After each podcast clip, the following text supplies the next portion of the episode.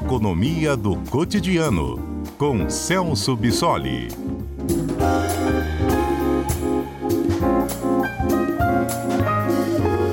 Professor Celso Bissoli também nos dá a alegria de estrear aqui no CBN Cotidiano como comentarista da Central Brasileira de Notícias da Rádio CBN, vai ser nosso comentarista de economia.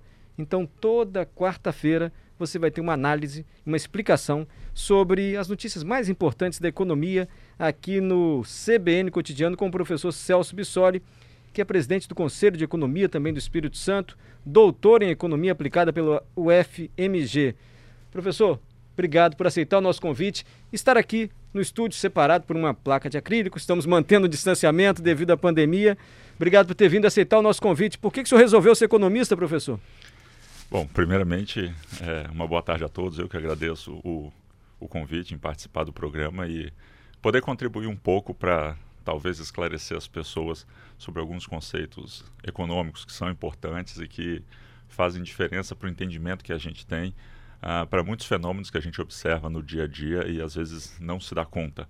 Né? Uh, eu escolhi ser economista, uh, não, talvez de forma não tão planejada uhum. assim, mas foi uma, uma área que sempre me chamou muito a atenção por saber, por imaginar que poderia entender muito bem o, o funcionamento da sociedade, por que certas decisões são tomadas, por que, que a gente observa algumas mudanças. E, e na época, claro, na visão de um, de um estudante de ensino médio, eh, eu entendi as coisas um pouco dessa forma e achei que ser economista me permitiria entender isso um pouco melhor. E claro, depois fui confirmando isso à medida que fui estudando e me aprofundando. E você que está ouvindo a CBN pode estar pensando, negócio chato, negócio de economia, gente. Eu não entendo nada disso, entende. Dá para entender. Devagar, a gente vai entendendo junto aqui com o professor Celso Bissoli, porque isso muda diretamente a nossa vida. Essa inflação que nós estamos vendo agora novamente no Brasil. Você vai ao supermercado. Antes, com 10 reais, você comprava uma quantidade de ovos. Hoje você não compra mais. É isso que é inflação, não é, professor? Corrói o nosso dinheiro nosso poder de compra, nossa renda diminui. Explique mais ou menos bem a inflação, professor. Exatamente. É, a inflação, na verdade, é um conceito bastante simples. Se refere a esse aumento generalizado e persistente do nível de preços.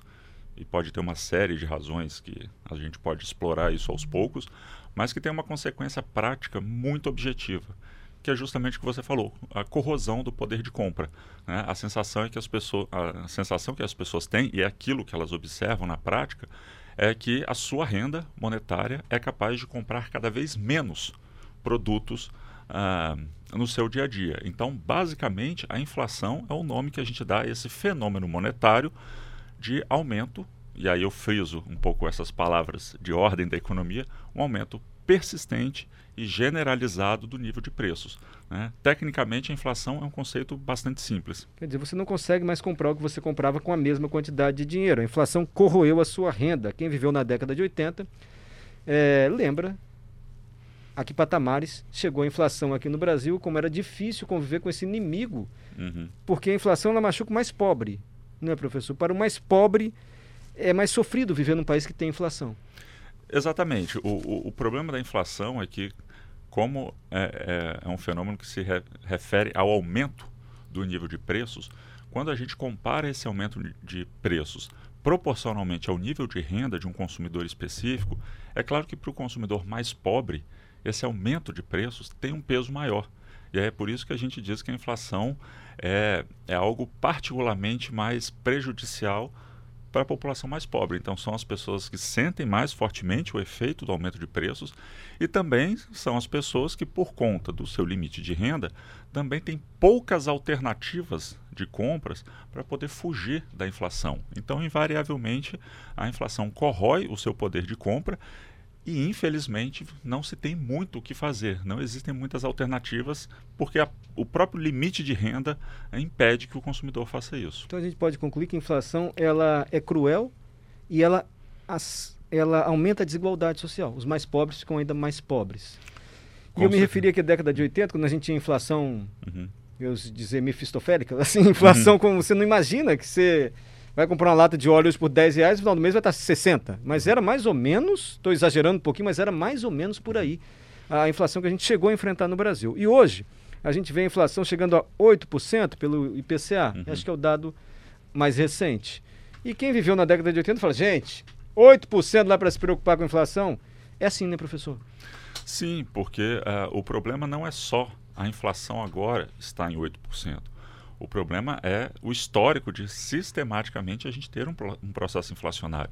Porque a gente tem que lembrar que a inflação que nós estamos medindo hoje, de 8%, uh, ah, ela está sendo aplicada a um patamar anterior que também já sofreu inflação. Então a gente vive ano após ano um processo inflacionário. Então a gente tem esse, esse processo contínuo de corrosão do, do poder de compra. Então, às vezes a gente acha, ah, 8% não deve ser tanta coisa para quem já viveu 100, 60, 200% no mês. No mês, né? 8% não é muita coisa, mas 8% ano após ano, né? e a gente sabe que uh, os níveis de preços da economia não, nem todos acompanham esses indicadores da inflação, então isso significa que sempre um grupo né, uma parcela de consumidores, está tendo perda do poder de compra mesmo.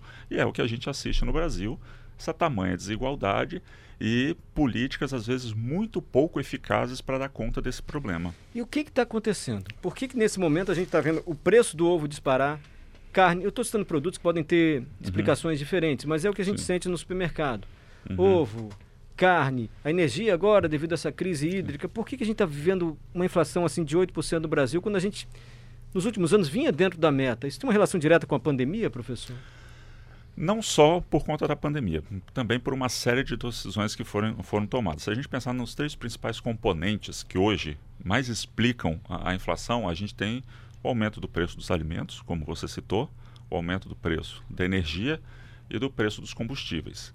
E três fatores diferentes explicativos em cada um deles. No caso dos alimentos, a gente tem, uh, principalmente no caso das commodities, um aquecimento do mercado internacional dessas commodities então, o fato do mercado internacional, que é cotado em dólar, obviamente, estar mais aquecido, uh, isso significa que o, uma parte maior dos produtos e commodities que a gente produz são direcionadas a esse mercado e esses preços cotados em dólar acabam contaminando os preços no mercado interno. Então fica mais caro aqui porque então, se compra em dólar, oferta e procura, mais ou menos é isso? É, na verdade não é que a gente compra em dólar. Não, Nós perdão. estamos ofertando em dólar. Perfeito. Né? Só que para os produtores ah, é muito mais vantagem direcionar a sua produção para o mercado externo, já que a moeda está favorecendo isso. O que significa que os preços internos precisam subir para acompanhar esses preços. Então, e esse é um dos motivos. Esse é um motivo que está afetando os alimentos. Um dos motivos. Commodities são parentes, professor? Me hum. corrija, pelo amor de Deus, se eu estiver uhum. errado. Mas é um produto que é exportado sem grande beneficiamento assim em grande quantidade. Café, aço, isso é commodity. É, tecnicamente commodity é todo aquele produto que a gente diz que tem um baixo grau de diferenciação. Entendi. Ou seja, não faz muita diferença onde ele é produzido, né? E ele acaba sendo negociado no mercado internacional e geralmente é esse mercado internacional que determina o preço desses produtos. É por isso que muitos produtos agrícolas, muitos produtos minerais são chamados de commodities. Né? Eles não têm muitas diferenciações entre eles de acordo com a sua origem. Estou conversando com o professor Celso Bissoli, nosso comentarista de economia. Não falei que dá para entender? A gente vai devagarzinho, eu vou junto com você. Já entendemos que é inflação, que essa maior procura pelas commodities que ele explicou agora fez o preço de alguns produtos aumentar, tanto fora como aqui dentro do Brasil. E o senhor disse que tem mais duas razões para a inflação estar tá em 8%, que a gente que o senhor já explicou por que é de se preocupar. Sim, no caso da energia elétrica. Né? Embora a crise hídrica esteja sendo o bode expiatório da vez, né? a gente não pode esquecer que crises hídricas ah, acontecem com uma certa frequência, então não faz sentido a gente justificar esse aumento de preços por um fenômeno que é, é relativamente previsível. Né? A gente tem um problema de oferta no setor elétrico por falta de investimentos ao longo de muitos anos, uhum. e isso faz com que a oferta de energia elétrica uh, acabe não caminhando à frente da demanda. Então, o que nós estamos assistindo agora? A economia começando a se recuperar e, portanto, a gente aumentando a atividade econômica, aumentando os níveis de consumo e a nossa capacidade de oferta de energia elétrica não acompanhando Entendi. essa demanda. E, claro, agravada por uma crise hídrica, mas não só isso, é reflexo da falta desses investimentos. O resultado é o aumento do preço da energia elétrica e a cobrança daquelas bandeiras tarifárias que encarecem bastante uh, o preço da energia. E, por fim, o preço dos combustíveis, por uma decisão de política econômica mesmo, de atrelar o preço do petróleo no mercado internacional aos preços internacionais do petróleo. E a gente, né, a gente não precisa lembrar aqui que o petróleo é uma commodity, nós estamos assistindo uma elevação desses preços no mercado internacional e, portanto, a gente tem o que a gente chama de uma inflação importada. A gente importa inflação do mercado externo por conta dos preços ah, em dólar desses, desses produtos. E aí a gente tem a combinação desses três fatores né, e com um agravante, o fato de que são três produtos, energia, petróleo e commodities, que são a base do processo produtivo que a gente tem na economia. Então, mesmo que a gente não seja um consumidor direto de commodities, isso afeta o preço dos insumos que são comercializados. E no caso da energia elétrica e do petróleo, basicamente tudo que envolve a nossa atividade diária e nossa atividade produtiva depende de petróleo e energia e elétrica. E aí é um efeito cascata, vai ficando tudo é um mais caro. Cascata. Professor Celso Bissoli, muito obrigado pela explicação. Antes de liberá-lo, eu queria que o senhor respondesse é, duas perguntinhas. Claro. O governador falou aqui sobre ICMS, uhum. que eu falei, governador, toda vez que a gente fala de preço de combustível, chega um monte de mensagem, mas o governador não reduz o ICMS do combustível, uhum. ele disse, olha, do Espírito Santo é o segundo mais barato do Brasil, segundo uhum. o governador, na gasolina e mais barato no óleo diesel. É possível fazer isso ou, ou não é bem assim?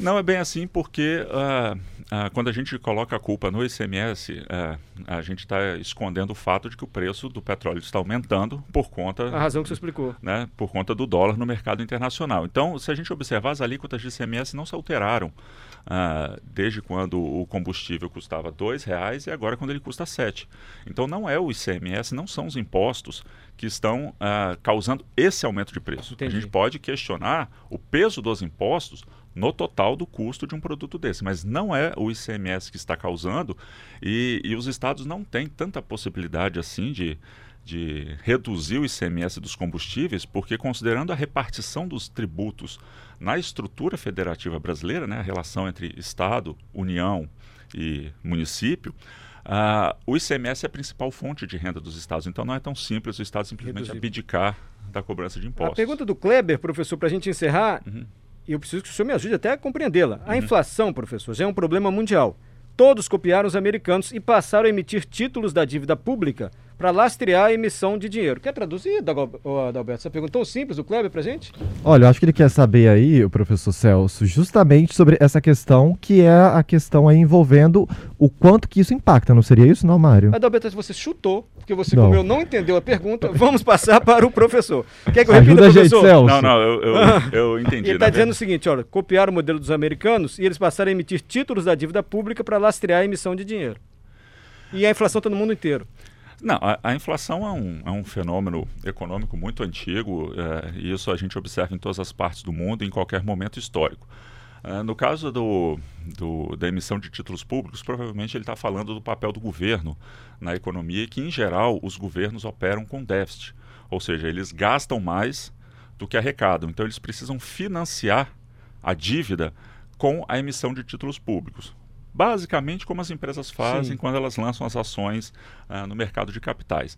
Só que, claro, a remuneração desses títulos públicos do governo depende da taxa básica de juros Selic que é estabelecida.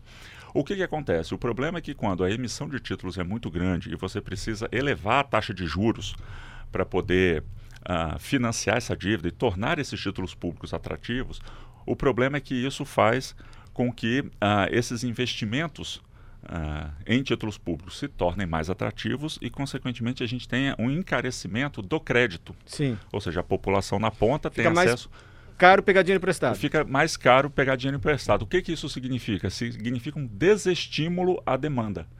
Então, uh, uma consequência disso é, ao tentar financiar a sua dívida e ano após ano o governo fazer a rolagem da sua dívida, as políticas que ele precisa implementar para tornar todo esse processo viável têm uma consequência de desestímulo na demanda. Isso compromete o nosso crescimento econômico a longo prazo. Professor Celso, até a próxima quarta-feira. Obrigado, viu? Paciência conosco, porque a gente quer entender economia, porque isso mexe com a nossa vida. Inflação, acho que a gente entendeu muito bem hoje. Não entendemos, Adalberto? Olha, traduziu, professor Celso. Obrigado, até a próxima quarta, professor. Eu que agradeço. Obrigado. Já voltamos com o CBN Cotidiano, Adalberto. Pelo amor de Deus, você não entendeu a pergunta, Adalberto. Não entendi. E você, que não isso? Entendi. Deu um chute não entendi, aqui. Deu um chute.